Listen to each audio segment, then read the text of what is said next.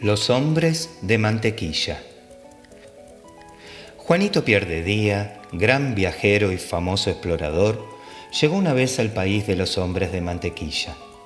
Si les daba el sol, se derretían, por lo que tenían que estar siempre a la sombra, y vivían en una ciudad en la que en lugar de casas había frigoríficos. Juanito se paseaba por las calles y los veía asomados a las ventanillas de sus frigoríficos, con una bolsa de hielo en la cabeza.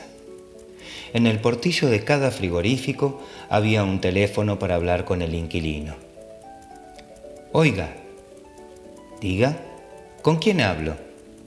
Soy el rey de los hombres de mantequilla, todos de nata de primera calidad, leche de vaca suiza ¿Se ha fijado bien en mi frigorífico? Caramba, es de oro macizo, pero no sale nunca de ahí. En invierno, cuando hace bastante frío y en un automóvil de hielo. Y si por casualidad sale el sol de improviso mientras vuestra majestad está paseando, no puede hacerlo. No está permitido. Lo haría encarcelar por mis soldados. Bof, dijo Juanito y se fue a otro país.